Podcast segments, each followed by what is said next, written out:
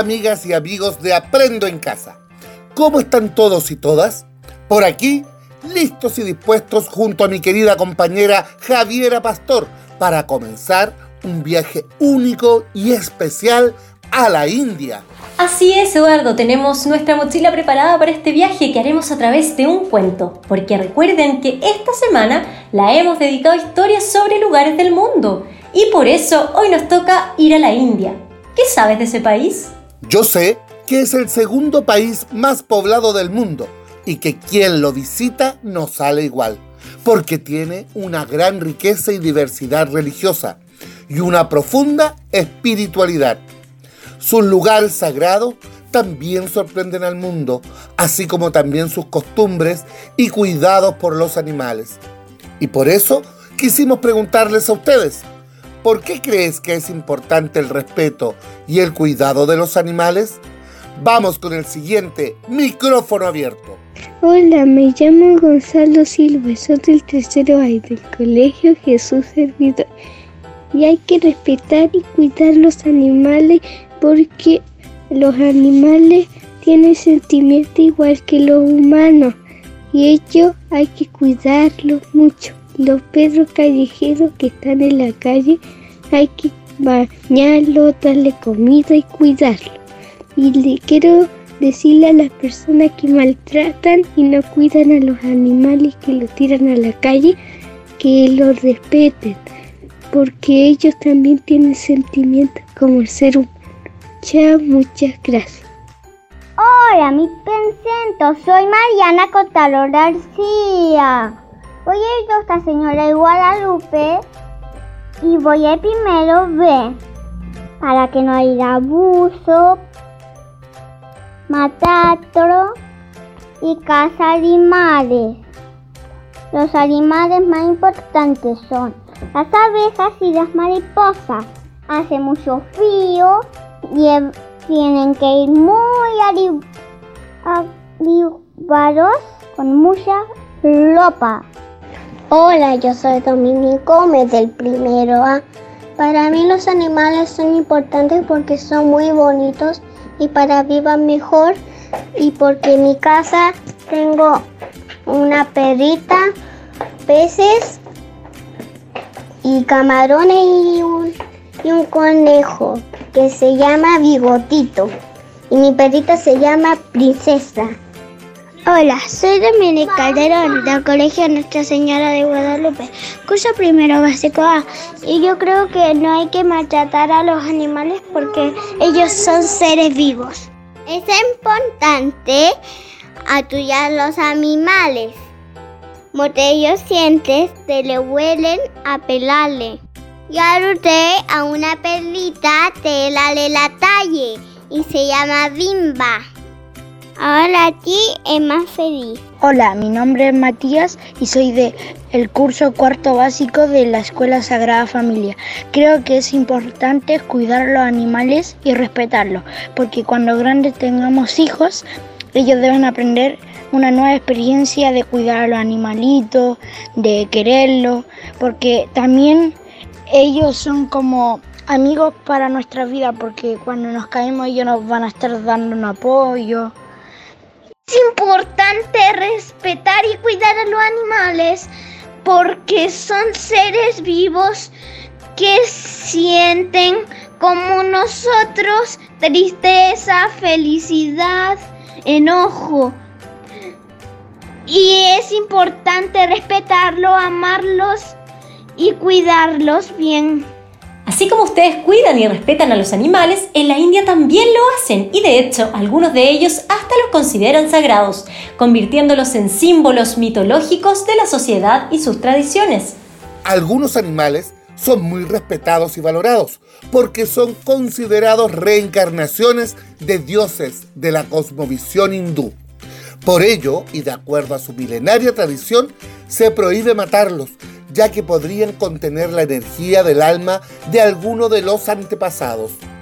Por eso se dice que gran parte de la población es también vegetariana. Hay decenas de animales sagrados de la India, pero los más populares son el elefante, el mono, la vaca, la cobra y el tigre. Qué interesante, me encanta aprender y conocer sobre las distintas culturas del mundo, así como también conocer historias nuevas, como las que hoy nos va a recomendar la directora del Colegio Santo Tomás, Evelyn Villalobos. Escuchémosla en este nuevo Yo Leo. Hola, mi nombre es Evelyn Villalobos y soy la directora del Colegio Santo Tomás de la Pintana. Hoy quisiera recomendar a toda la audiencia, en especial a los niños y niñas que están escuchando, un cuento que leí hace muchos, muchos años atrás. Esta historia tiene como título La abuelita de arriba y la abuelita de abajo, del autor Tommy de Paola.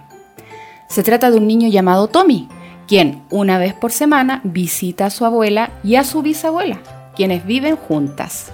Por una parte, la abuela pasa mucho tiempo en la cocina que está ubicado en el piso de abajo, mientras que su bisabuela, de 94 años, está siempre en su dormitorio situado en el piso de arriba. Es por esto que Tommy la llama la abuelita de arriba y la abuelita de abajo. A él le encanta compartir con ambas, en especial con su bisabuela. No quiero contarles más de esta historia, sino que dejarlos a todos invitados a buscar este cuento. Y si tienen la posibilidad de conseguirlo, mejor aún, no se arrepentirán se darán cuenta de lo importante y valioso que es el amor y las relaciones familiares. Recuerden que si aún ustedes tienen la oportunidad de compartir con sus abuelitos y más aún con sus bisabuelos, agradezcanles siempre todo lo que han dado por ustedes y por sus familias. Ahora me despido dejándoles un fuerte abrazo y deseándoles un excelente día. Qué excelente recomendación nos hizo la directora del Colegio Santo Tomás. Esta historia la contamos en uno de nuestros capítulos anteriores, así que pueden volver a escuchar este cuento si ingresas a www.seas.cl y haces clic en Radio Seas, porque un buen libro siempre te acompaña. ¡Anímate a leer!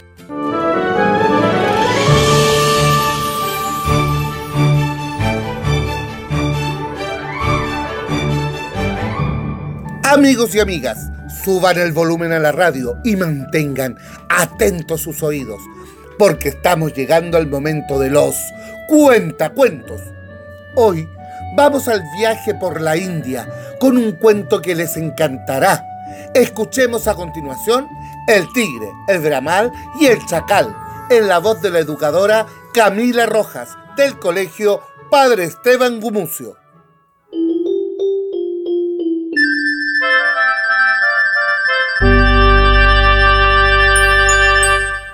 Hola niños y niñas, hoy escucharemos el cuento El tigre, el brahman y el chacal.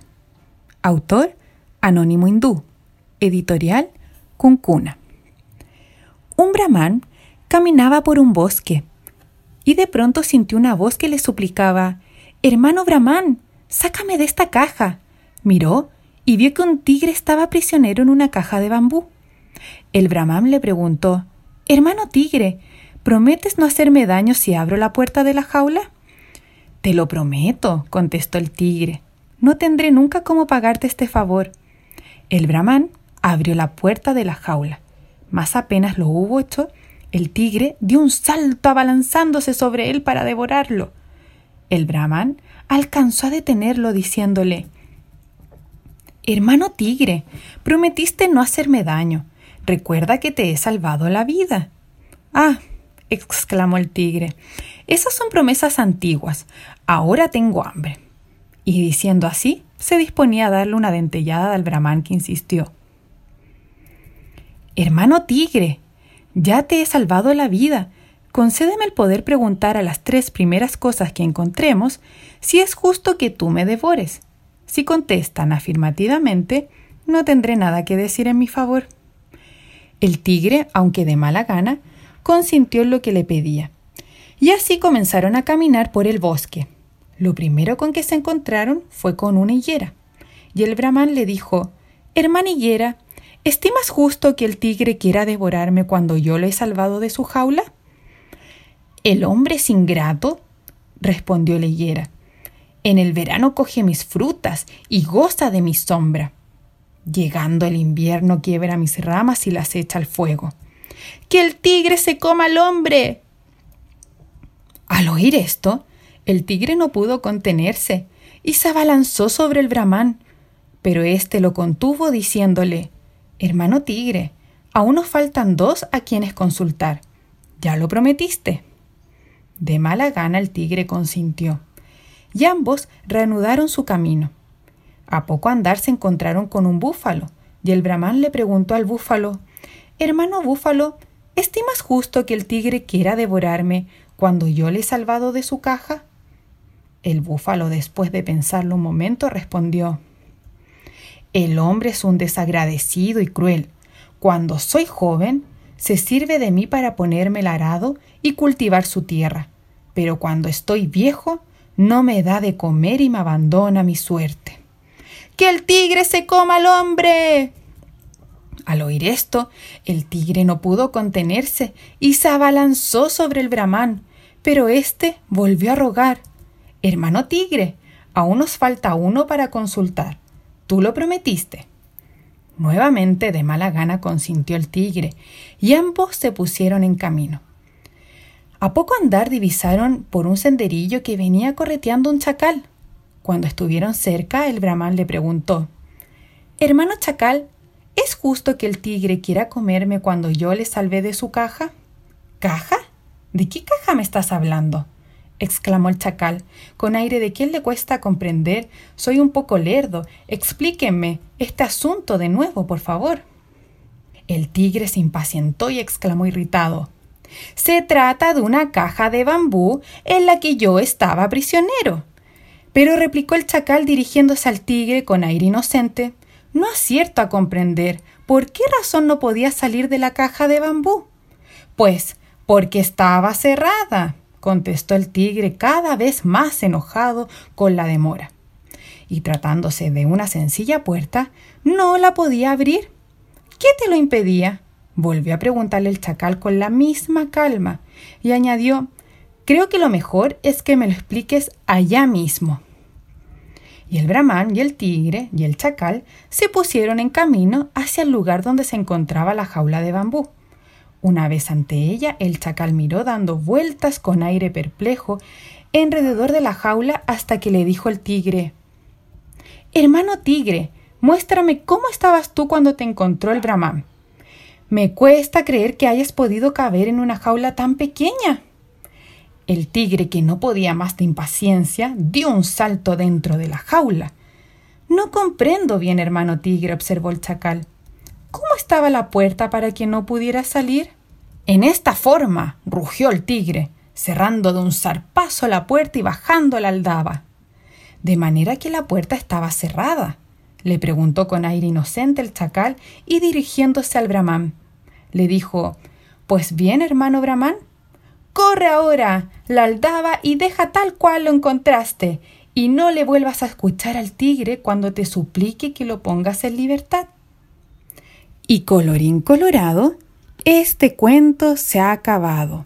Pasó un zapatito roto y mañana les cuento otro.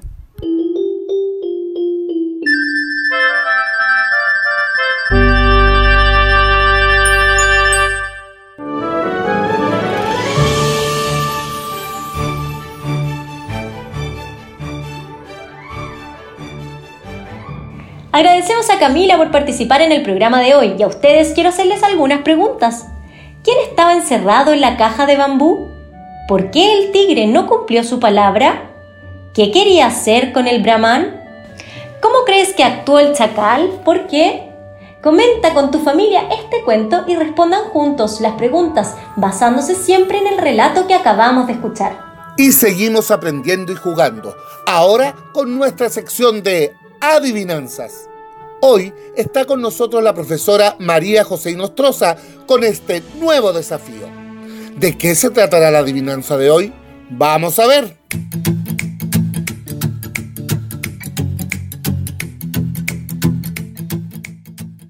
Hola niños y niñas, atentos a la adivinanza del día. Soy como un gato, pero más grande y feroz. Rujo como ninguno soy naranja y más veloz. Adivina, buen adivinador, ¿quién soy? Estoy media perdida y mientras ustedes piensan en casa, sigamos aprendiendo y conociendo nuevos refranes y dichos, patrimonios de nuestra cultura. Vamos entonces con este tesoro de nuestra tradición popular, junto a la profesora Claudia Espinosa. Escuchemos.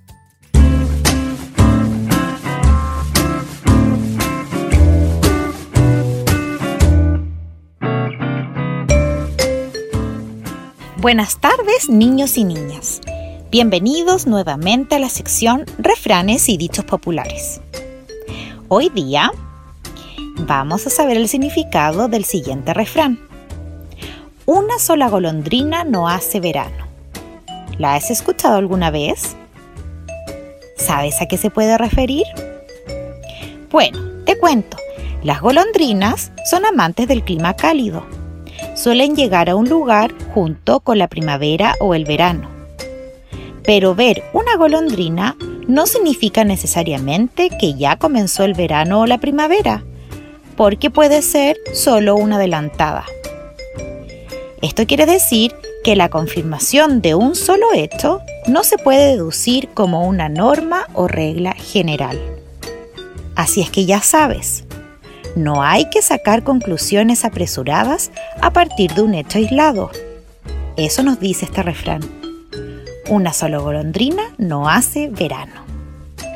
Muchas gracias Claudia, nos quedó clarísimo este dicho que además podemos contar en casa. Practica con estos refranes y dichos que nos trae nuestra querida profesora que además nos ayudan a enriquecer cada día nuestro vocabulario.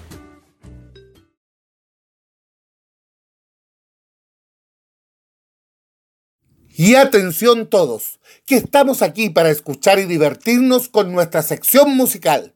Y en estos días de primavera, en que además hemos ido saliendo de cuarentena, ¿qué les parece aprovechar la tarde y aprender a practicar andando en bicicleta? Así como un amigo muy espiritual y experto en andar en bici, Freddy Turbina. ¿Lo conocen? Los dejo con la canción Mi equilibrio espiritual de 31 minutos. Sí, hoy es un día muy especial. ¿Por qué? Porque en la mañana le saqué las rueditas chicas a mi bicicleta. Oh.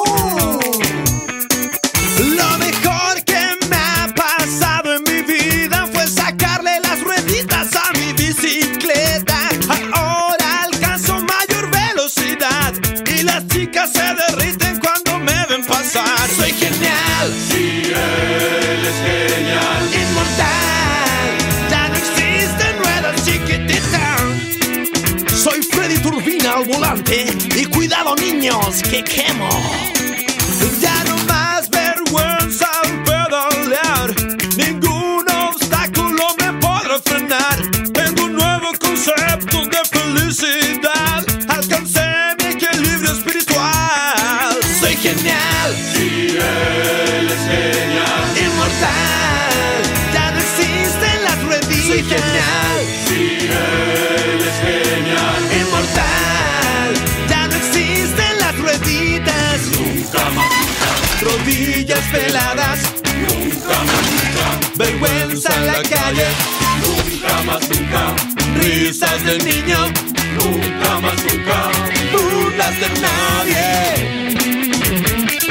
Ese es el famoso Freddy Turbina. Sí, y dicen que no duerme.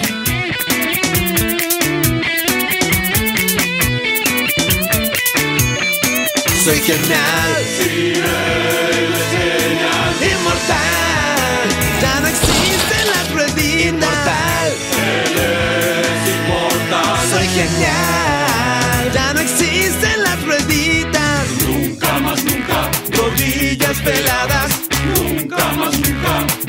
En la calle. Nunca más, nunca. Risas de niño. Nunca más, nunca. Burlas de nadie. Siempre, por siempre. Mi pelo al aire. Son de dos ruedas. Domino la calle. No necesito. Ciclovías alcalde.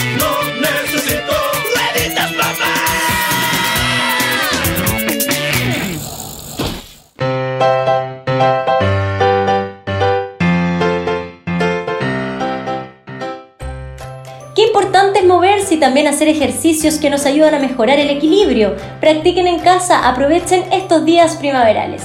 Para continuar, los dejo con nuestra querida profesora María José Inostroza. Vamos con la respuesta a la adivinanza del día.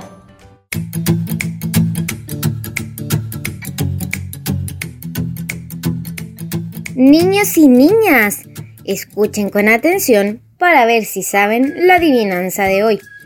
Soy como un gato, pero más grande y feroz. Rujo como ninguno, soy naranja y más veloz. Adivina, buen adivinador, ¿quién soy? ¿Adivinaron? Claro que sí, soy el tigre.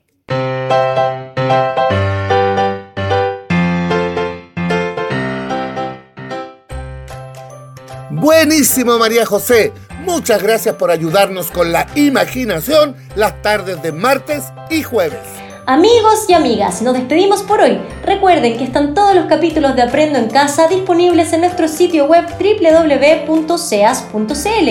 Ingresa desde ahí haciendo clic en Radio Seos y podrás escuchar los cuentos cuantas veces quieras. Los esperamos mañana a las 16.30 horas en un nuevo capítulo de Aprendo en Casa. No se lo pierdan.